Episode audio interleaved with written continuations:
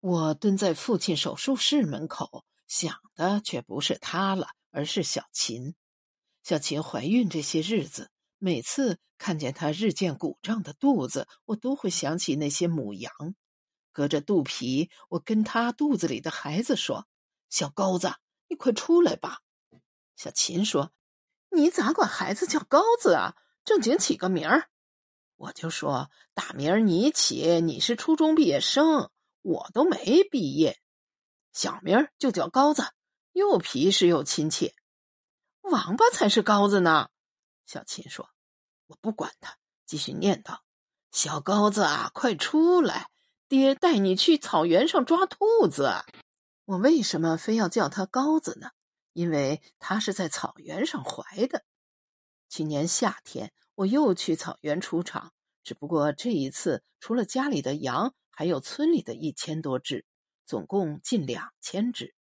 我家那点羊已经不值得单独出场了，所以我还承担了村里一部分人家的放羊任务，也能赚点钱。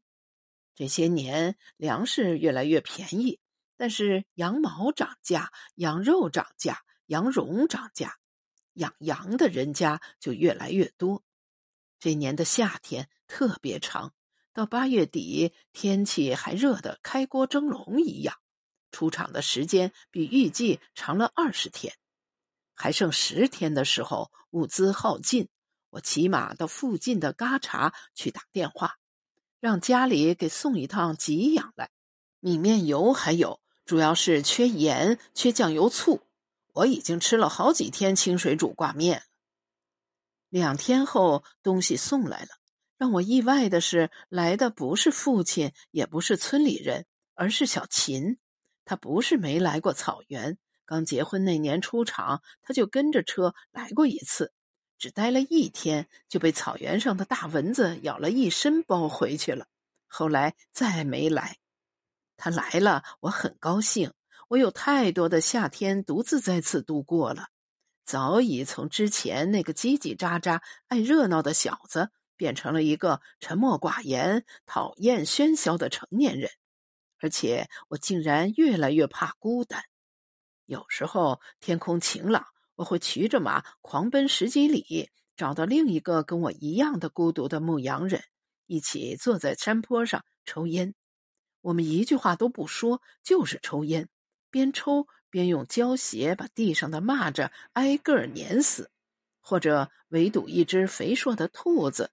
捉住之后，就地起火，把它烤了吃。还有些时候，黄昏羊进入围栏，我喝得迷迷瞪瞪的，就伏在马背上，任由它往哪儿走。我知道它不会走远的，它只是绕着羊场转圈一整夜，我都不知道自己跟着转了多少圈。那天晚上，小琴给我炖了一大锅芥菜鸡肉，还加了土豆粉。他带了两瓶酒来，说是他弟弟我小舅子从北京带回来的，跟我平常喝的酒不是一个味儿。我喝了大半瓶，他喝了小半瓶。晚上我们在窝棚里的木板床上搞事情，把木架的床都压塌了。这和在家里不一样，这里四野无人，什么也不用顾忌，我们可以肆无忌惮的喊叫。最后，两个人躺在倒塌的床上，透过窝棚顶树枝的缝隙，看见了天上的星星。遮雨的塑料布坏的坏，风化的风化，零零碎碎，风吹来时发出和树叶不一样的声响。好在草原入秋后基本没有雨了，只把怕淋湿的行李衣物放在不漏水的地方就行了。小琴的胳膊搂着我。那一刻，我心里无比安静，好像这时候我才明白结婚是怎么回事，有了女人是怎么回事，家是怎么回事。今天走在路上，小琴说：“我看见草尖发黄了，夏天要过去了。”我点着一支烟，没说话，吞吞吐吐。你还记得咱们上学念过的诗吧？他又问：“啥？”离离原上草，一岁一枯荣。他说：“野火烧不尽，春风吹又生。”这谁不知道？我说。然后呢？完了呀，不就四句吗？我还知道是谁写的，白居易是不是？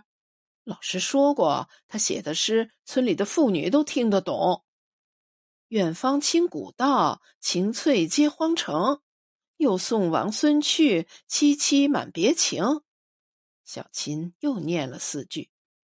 这是一首诗啊！这首诗叫《赋得古原草送别》。妈的！不是叫草吗？合着我们老师是个骗子呀？教的根本不对。睡吧，小琴说。他把头放在我胸口上，一缕头发拂到我嘴角，有些痒。我打了个喷嚏。小琴本该第二天就回去的，但是她说不走了，陪我一个星期。毕竟一个星期后我也要离开草原回去了。唉。小琴说这话的时候，我感觉自己就像一棵草，人的来来回回就像草生生灭灭。小高子就是那些日子种下的。父亲的第一次手术无所谓失败或成功，他脊柱受创断裂，导致神经受损，医生救回了他的命，可接不上他的神经，他整个下半身瘫了。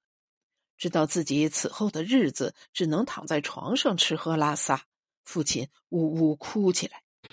这个曾经高大到遮云蔽日的汉子，现在只剩下一半的身高了。我们把小高子抱到他跟前，让他看看孙子，好暂时忘记自己的事。他却哭得更厉害了，小高子也哭起来，两个哭声，一个苍老，一个稚嫩。我不知道该悲还是该喜。后来我把整群羊都卖掉，只留了几只。一是还想带它去大城市看病，二是家里境况如此，我也没法整天出去放羊。那群羊卖了不少钱，二十万左右。我带着父亲跑了几次赤峰、北京，又做了几次手术，一大半钱就没了。在医院窗口交住院费、手术费的时候，别人都是划卡，我是一张一张数钱，因为我的钱不是钱，是一只又一只羊。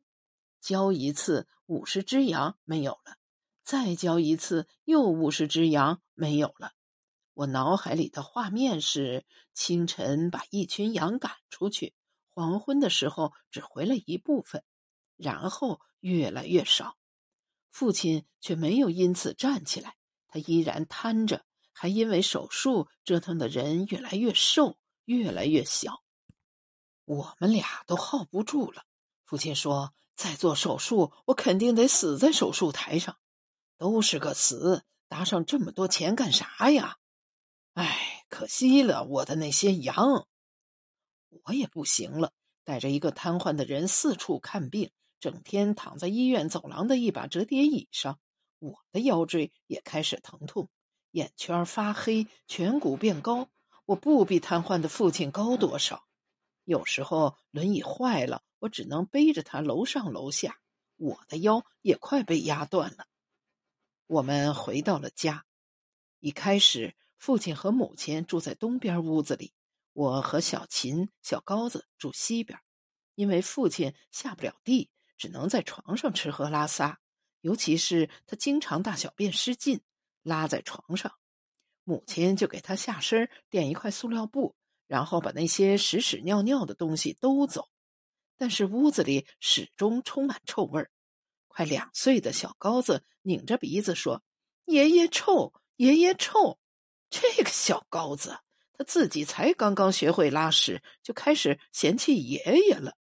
但是父亲听了，却难得哈哈大笑，说：“嘿，我孙子一点都不傻，知道香臭。”父亲央求我，让我把羊圈收拾收拾，他住到那里去。他想闻闻羊膻味儿，那会让他舒服点当年他这个羊圈盖起来，很是神气了一阵子。毕竟那时候别人家盖新房都没用石棉瓦，他的羊圈用的是石棉瓦。羊圈刚盖好时，他拎着鞭子站在棚顶上，手臂一甩，一声鞭哨直冲云霄，几乎能把太阳抽得一哆嗦。他还会大喊一声“嗨”，有种目空一切的气势。现在羊圈里就几只羊了，能勉强维持住那种羊膻味儿。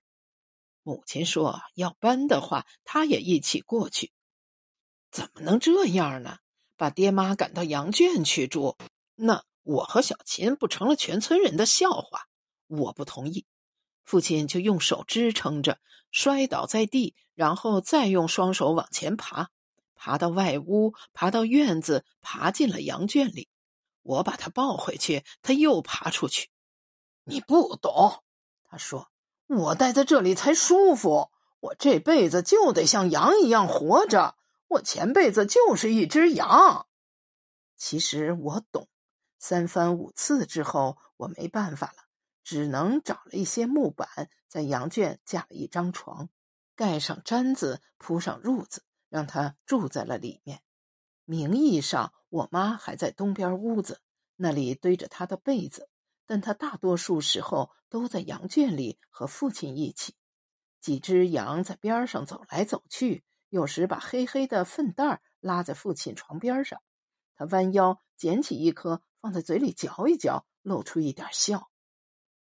过了几天，父亲又开始绝食，不吃饭了。母亲或小琴把饭菜送过去，他推出来，有时候甚至直接倒在地上。我生气了，跟他喊，问他到底想怎么样。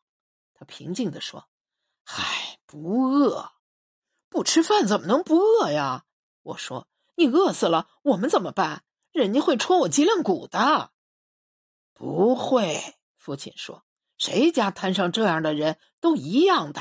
村里人都知道我活着是受罪，他们都不希望我受罪，就跟咱家以前那些羊一样，得了治不了的病，干脆直接杀了。羊肉还值钱呢，要是病死了，送人都没人要啊。”我知道父亲不是因为自己受苦要死，他是真这么想。因为很多个夜晚，我也在脑海中想象过，如果自己到了父亲这个地步会怎么样。结果是我会跟他做的一样的选择。父亲更担心的是母亲，他这一辈子都没怎么对母亲好过，瘫了之后。忽然发现自己真是娶了一个好女人呀！他觉得母亲还有几年好日子过，还能抱着孙子享受天伦之乐。他活着就得把母亲拴得死死的，整天给他捏腿、擦屁股、端屎端尿。母亲半夜睡不实，特别怕父亲突然拉了尿了。他感觉不到，但是能闻到臭味骚味。怕打扰母亲，有时拉了尿了也忍着不说。时间一久，他的屁股和大腿就被沤得皮肤溃烂了。父亲越来越虚弱了，他已经五天没吃饭了。现在就算是他想吃，估计也咬不动、咽不下了。如果不是还有微弱的鼻息，我都觉得他已经死了。死就死吧。我想，他再不死，母亲也得瘫，到时候这个家就完了。我们全家形成了一种默契，等着父亲自己死掉。我们谁都不说，但谁心里都清楚彼此的想法。母亲也没有了之前的反对，甚至更平静。我私下里跟小琴说：“爸死了，妈会不会做傻事啊？”小琴说。让他看着孩子，有孙子呢。于是小琴就假装自己身体不舒服，让母亲每天带着小高子。小高子快三岁了，精力无限，把母亲折腾得精疲力尽。但是他明显情绪放松了很多。或许他也想明白了，有些事你阻止不了，只能由他去了。有的人要死，而有的人得活。跟庄稼一样，跟牛羊一样，离离原上草，一岁一枯荣。我开始教小高子背古诗，小高子奶声奶气的跟着念，野火烧不尽，春风吹又生。我还是记不住后面几句，我就教前四句吧，后四句让他妈教他。